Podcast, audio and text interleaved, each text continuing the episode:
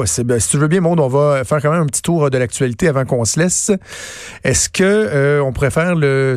Oui, tu sembles vouloir me, me, me parler. La tempête. La tempête? De la tempête. OK, tu veux parler de la tempête, c'est ça Oui, le parce signe? que- oui, J'avais pas décodé le signe, excuse-moi. C'était comme Faisons un- le point sur la je, tempête. je me suis dit comment je pourrais imiter une tombée de flocons? Comment je pourrais faire ça? ça ressemblait à ça. Ça ressemblait à. En tout cas, j'ai essayé juste quelque chose. pas décodé le signal. La tempête. Regarde par la fenêtre ici à Montréal, il y a des gros, gros flocons qui tombent en ce moment. Là. Puis du côté de Québec, j'ai envie de te dire, ça a l'air de brasser Ah oui? pas mal plus. Le pont de l'île d'Orléans est fermé Oh. depuis 10h45 ce matin. Et euh, ben les conditions se dégradent rapidement. C'est ce qu'on euh, c'est ce qu'on rapporte. Euh, donc il y a beaucoup de neige qui tombe énormément. La situation qui semble particulièrement difficile sur les autoroutes 20 vers Montmagny sur la 73 aussi vers la Beauce. Même que le ministère des Transports a prévu qu'elle pourrait éventuellement être fermée à la circulation à Québec. Il y a plusieurs collisions là, qui impliquent il y a en fait des collisions qui impliquent possiblement une dizaine de véhicules euh, qui ont entravé l'autoroute, notamment Robert Bourassa, tout près du euh, boulevard du Versant Nord. Euh, sur la 73, un semi-remorque de 53 pieds qui effectue une mise en portefeuille.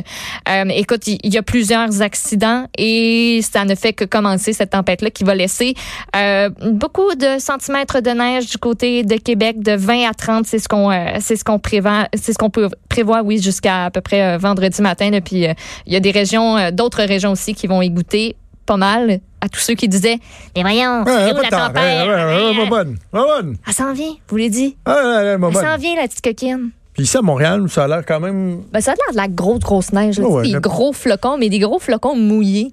Euh, si Des quelqu'un veut aller tester ça, euh, vous Des vous flocons rapportez- fluffy. flocons fluffy. C'est ça qui tombe. C'est Ah, bien pas de tempête. Pas de tempête. Je regarde, il y a les Transports Québec qui a partagé une vidéo d'un citoyen de l'île d'Orléans, euh, de la route 368. Puis, ça donne pas le goût d'aller se promener en short. Là. Non, Marjo fait dire qu'ils vendent beaucoup, beaucoup. Ah oui? Marjo est à Québec, puis euh, dire qu'ils vendent vraiment. Parfait. Merci, maman. Merci. Merci, Marjolaine. Salutations. Euh, on va faire donc, dans, je disais, on va faire le tour de l'actualité. On vient de parler de la tempête, mais euh, pour ce qui est du euh, blocus ferroviaire euh, des tensions avec les Premières Nations, est-ce qu'on a du nouveau mode à savoir? Est-ce qu'il y aura-t-il une rencontre ou est-ce qu'il y aura-t-il pas une rencontre avec les chefs héréditaires de la communauté Wet'suwet'en? Écoute, aux dernières nouvelles, moi, j'ai rien vu passer. Corrigez-moi si vous avez vu d'autres choses passer. Il devrait y avoir rencontre aujourd'hui. Hier soir. Oh, attends, on non, on vient de me dire que c'est annulé. Ah, On il y a un problème de. Attends, communication, juste un instant, manque Maud, de on parle- communication. on parle- oui. Oh. Non, il y aura rencontre finalement. Ça serait censé être. Oh non, Mettons- non. On dirait que ça, pour vrai, on dirait qu'on a le temps de se revirer à la tête de bord, à gauche, à droite, puis ça, ça Quel change à chaque fois. niaisage. Quel Euh, manque de leadership du gouvernement.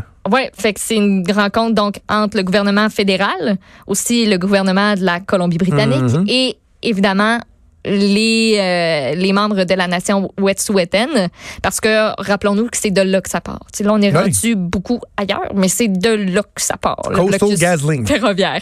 Exactement. Puis tu sais, tu disais bon hier soir c'était censé être annulé, c'est pas annulé, il y a eu un manque de communication. Finalement, euh, ben les chefs réclament réclamaient certaines concessions avant de rencontrer des représentants des gouvernements fédéraux aussi de la Colombie-Britannique. On dit que la rencontre elle est considérée depuis le début par Justin Trudeau comme la clé pour résoudre la crise. Puis ce serait peut-être là que ça va se passer. Donc aujourd'hui et demain. J'imagine que ça va se poursuivre demain si tout se passe bien aujourd'hui. Mais là, Genre, ce qui circulait, là, ce que Wow. j'ai entendu d'autres collègues des médias euh, dire ce matin, puis il y a tellement de versions différentes. Au moment on ne sait plus ce qui est vrai, on ne sait plus que ce Ben, qui est exact, c'est inexact, mais il semblerait que, tu sais, la communauté euh, Wet'suwet'en, en fait, les chefs euh, héréditaires récalcitrants, auraient tenté de matérialiser la condition du gouvernement fédéral, de demander aux, euh, aux, aux, euh, aux communautés Mohawk de défaire les barricades si la réunion se tenait. Il se serait fait dire mange la colle oui. par les Mohawks qui auraient dit non, non, nous autres, euh, c'est pas, c'est pas vrai que les Wet'suwet'en vont nous dire quoi faire. Là. C'est quoi l'issue si même les chefs héréditaires demandent à ce qu'il y ait un apaisement et que les autres blocus qui sont supposés d'être là en solidarité à la communauté Wet'suwet'en, aux chefs héréditaires, si eux autres disent pas toi qui vas me dire quoi faire. Il m'a gardé mon, mon, mon blocus. On a l'impression qu'il n'y en a pas, qu'il n'y en a pas d'issue. Bref, euh, espérons qu'il y aura euh, un dialogue. Puis, je trouve ça très euh, paradoxal parce que c'est ce matin, ou ça, ça s'est peut-être fait dans les dernières minutes, le gouvernement du Québec qui, euh, qui, qui allait d'une annonce pour un projet majeur Ouais. de tramway Écoute, ça commençait à 11h30. Il était censé avoir conférence de presse vers midi à peu près. Euh, c'est ça. Christian Dubé, Chantal Rouleau, la mairesse de Longueuil, tout le monde est là pour, pour probablement annoncer, là, c'est ce qui était rapporté par Radio-Canada, un tramway, Longueuil, la prairie. On euh, présente ça dans le communiqué de presse. On, dans le communiqué de presse, c'est pas écrit ce sera un tramway. C'est écrit euh, le plus grand projet de mobilité et de, et de, développement urbain de Longueuil et la rive sud. Donc, ce serait ça. Euh, ce sera un tracé pour cet unique mode de transport-là, le tramway, euh, qui en plusieurs phases pourrait relier l'hôpital Pierre-Boucher à l'est jusqu'à la prairie à l'ouest. Fait que out la ligne jeune, pas de métro. Ah oui, ah, c'est ce que ça veut dire. oui, ce serait un tramway. On parlerait plus de métro, on parlerait d'un tramway. OK. Genre. Euh, bon, tant mieux, belle annonce, content pour euh, les gens de la rive sud. Mais la première question que je poserai aujourd'hui, c'est on va-tu pouvoir le prendre, le tramway? Parce que je trouve que c'est un drôle de timing pour annoncer des projets ferroviaires en ce moment, avec ce qui se passe. Parce que la fiabilité, du chemin de fer, et, elle est euh, difficile. Euh, si on veut convaincre les gens d'adhérer à un projet, je sais pas, j'aurais peut-être eu tendance, euh, j'aurais peut-être eu tendance à, repousser ça, à repousser un peu l'échéance. On parlait de, il y a quelques minutes évidemment d'un meurtre gratuit qui s'est déroulé dans les Laurentides, mais on a encore fraîchement la mémoire celui de Québec à Marilène Lévesque. Hier, on semblait indiquer que Eustachio Galézé était pour plaider coupable aux accusations de meurtre prémédité. C'est, est-ce que c'est ce qui se passe en ce moment, Maud? ce qu'on comprend? Eustachio Galézé vient tout juste de plaider coupable à l'accusation de meurtre prémédité. Euh, puis on relate les faits qui ont mené à ça. Je suis ça sur euh, le, Twitter de la collègue Catherine Lamontagne du journal qui est sur place. On dit qu'en semi-liberté depuis mars 2019, c'est à la suite d'un deuil qu'Eustachio euh, Galézé a demandé à fréquenter des salons de massage érotique, une permission qui lui a été accordée à raison d'une fois par mois. Eustachio Galizé aurait alors fait la rencontre de sa victime, Marilyn Lévesque, au Gentleman's Paradise. À la fin de l'été 2019, il lui demande de la voir de façon exclusive, ce qu'elle va accepter. Au fil du temps, Galézé se sent délaissé par Marilyn Lévesque. Il élabore un plan visant à l'assassiner, puis à s'enlever la vie. Il se procure même un couteau qu'il avait sur lui le soir du meurtre en janvier 2020. Il a donné rendez-vous à sa victime au galopin. Ils ont eu un début de relation sexuelle à l'hôtel Sepia et l'individu a mis son plan à exécution. Euh, OK. Euh, Marilyn Lévesque qui a reçu une trentaine de coups de couteau. Ah. Il a par la suite avoué son geste aux policiers tard en soirée.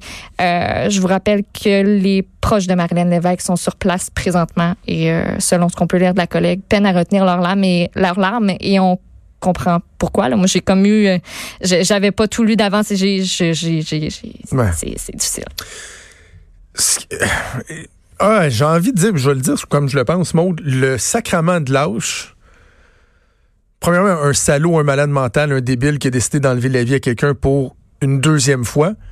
Mais que le gars, son plan, c'était de se suicider. Puis après ça, il. il, mm. Non. On va aller voir la police mm. à la place. Il vient tout juste d'être déclaré coupable par le juge. Tant mieux. Tant mieux. Et là, bon, quelle sera la suite des choses? Il y aura une, une, prise, une peine de prison euh, à vie euh, sans possibilité de libération. Je vais faire un parallèle un peu, euh, un peu brutal, là, mais hier, lorsqu'on a parlé à Maître Boyer sur M. McIntyre, là, qui a été libéré sous condition au cours des dernières heures à mm-hmm. Québec pour un crime commis en 1994, ça se passait aux Galeries de la Capitale, un agent de sécurité qui avait été abattu lors d'un vol de plus de 700 000 le gars a passé 26 ans derrière les barreaux, 40 ans sur 60 dans sa vie parce qu'il y avait déjà eu d'autres antécédents criminels, pas des meurtres, mais des antécédents criminels. Et là, il est remis en liberté conditionnelle, très, très, très encadré. Et ça soulevait bien, euh, des doutes, Et moi qui plaide depuis longtemps, je suis sûr qu'il plaide pour des peines plus sévères, euh, que les libérations conditionnelles soient mieux encadrées, etc. J'étais relativement à l'aise dans ce dossier-là.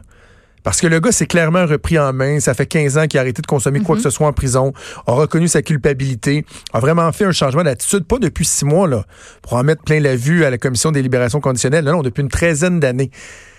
Et il a fait son 25 ans minimum. La loi dit 25 ans minimum. Bon, ben, OK, on peut-tu, on, va l'essayer, là. Je suis prêt à être conciliant dans un cas comme celui-là.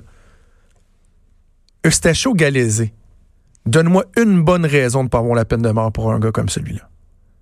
Donnez-moi une bonne raison de ne pas être en faveur de la peine de mort. Je sais que c'est un débat qui est ultra sensible, ça arrivera probablement jamais. Puis vous me verrez jamais aller dans la rue militer, déchirer ma chemise en disant ma priorité dans la vie, c'est de réinstaurer la peine de mort au Canada. Sauf que quand on regarde certains cas bien précis, des cas où la culpabilité, elle est hors de tout doute qu'il y a des facteurs aggravants qu'on a l'impression que peu importe cette personne-là, elle ne sera pas un actif pour la société ou qu'à la limite, là, même si elle veut devenir un actif pour la société, ce qu'a fait est beaucoup trop grave. Que, j'insiste parce que certains vont dire, ouais, mais aux États-Unis, il y a des cas, il y a, des groupes qui réussissent à prouver la non-culpabilité de certaines personnes. On a vu des documentaires à la télé là-dessus, sur Netflix, etc. Il y en a un peu partout. Je vous dis, lorsque la culpabilité, elle est évidente, qu'il y a des facteurs aggravants, etc., quand je pense à Guy Turcotte, quand je pense à Alexandre Bissonnette, quand je pense à Eustachio Galézé, j'ai beau avoir un grand cœur, j'ai beau accepter de pouvoir donner une deuxième, une troisième chance à certaines personnes, mais vous vous me ferez jamais avaler que c'est souhaitable que ces personnes-là demeurent en vie au crochet du système en prison. Jamais je vais acheter. Traitez-moi d'insensible puis vous voulez, mais moi, Eustachio Galézé, j'ai plus rien à voir avec cette personne-là. J'ai pas envie qu'elle soit là.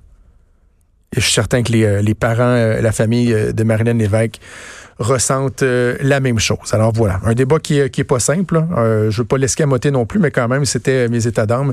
Et je les ai partagés avec vous. tout un show quand même. Hein. On est vraiment passé d'un extrême à l'autre. on vous invite à aller écouter plusieurs entrevues fort intéressantes qu'on a fait avec au cours de l'émission. oui, avec Louis Bellavance, Festival d'été de Québec notamment. C'est Caroline Saint-Hilaire qui s'en vient en remplacement de Sophie Durocher. Merci à Maude, à toi, Maude. Merci à Joanne lui à la mise en onde, à Mathieu Boulet à la recherche. On se donne rendez-vous demain à 10h. Salut.